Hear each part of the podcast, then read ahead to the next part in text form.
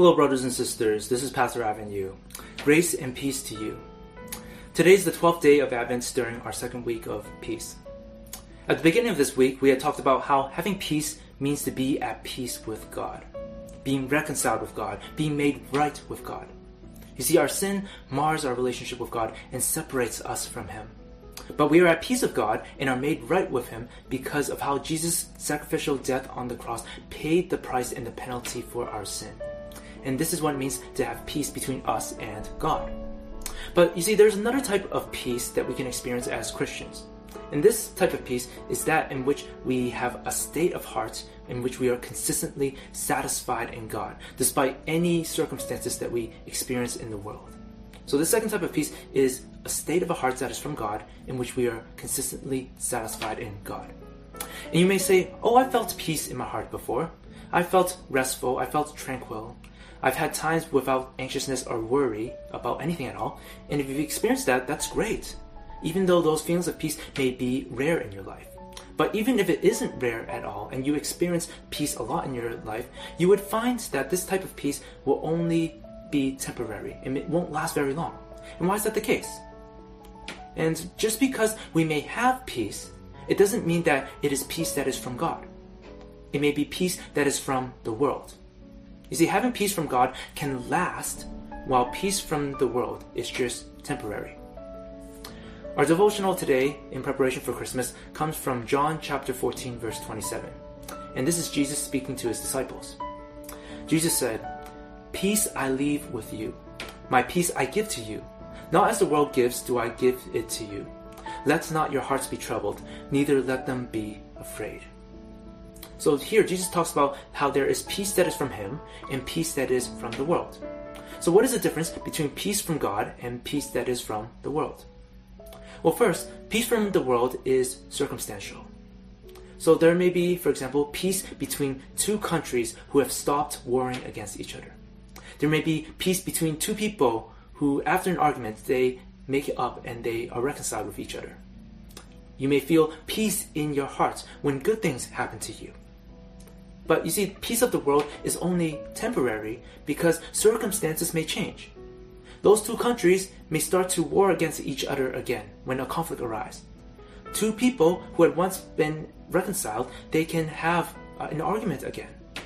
Or you may feel a time of peace when you're at a high time in your life, but when you are brought down low because of bad circumstances, you may not feel peace in your heart.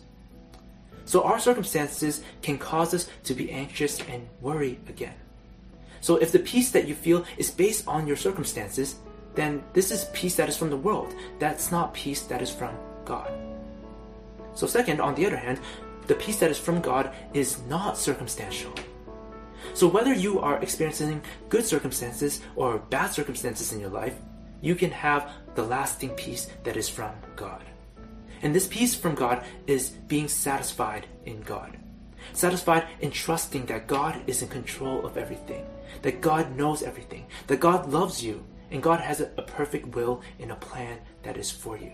This is what it means to have peace that is from God. Now, a long time ago, there was, was a man who had sought for the perfect picture of peace. And not finding one that is satisfactory, he decided to hold a contest in which he invited artists from all around the world to paint what they think is the perfect picture of peace. And on the day of the competition, many different paintings came into the building. And one by one, each painting was revealed by the judges as the crowd oohed and awed and clapped their hands at each picture of peace. Finally, tension arose when there were two paintings that were remaining. The first painting was unveiled by the judge, and it revealed a mirror smooth lake that reflected lacy green birches underneath a soft blush of the evening sky. And along the grassy shore stood a flock of sheep that grazed undisturbed. Now, surely this must be the perfect picture of peace. Then the judge unveiled the second painting, and the crowd gasped, because this painting depicted a giant tumultuous waterfall falling down with a lot of water. There was a storm in the skies, lightning, thunder, rain, Wind was blowing back and forth. And in the midst of all this that is happening, there was a little mother bird that sat on her eggs on a nest that rested on a tree branch right next to the wolf waterfall in the midst of the storm. in the midst of the wind blowing and the lightning in the background. You see, this little bird was at peace. She closed her eyes and had her rings basically ready to cover her little ones, and she manifested this idea of peace that transcends earthly turmoil. You see, when we have peace that is of God instead of peace that is of the world, we are like this little bird that is on the branch next to the waterfall, not affected by the circumstances around it. Think about this. The peace that is of the world directs your attention to your circumstances, while the peace that is of God directs your attention to trust in God. I'll say it again.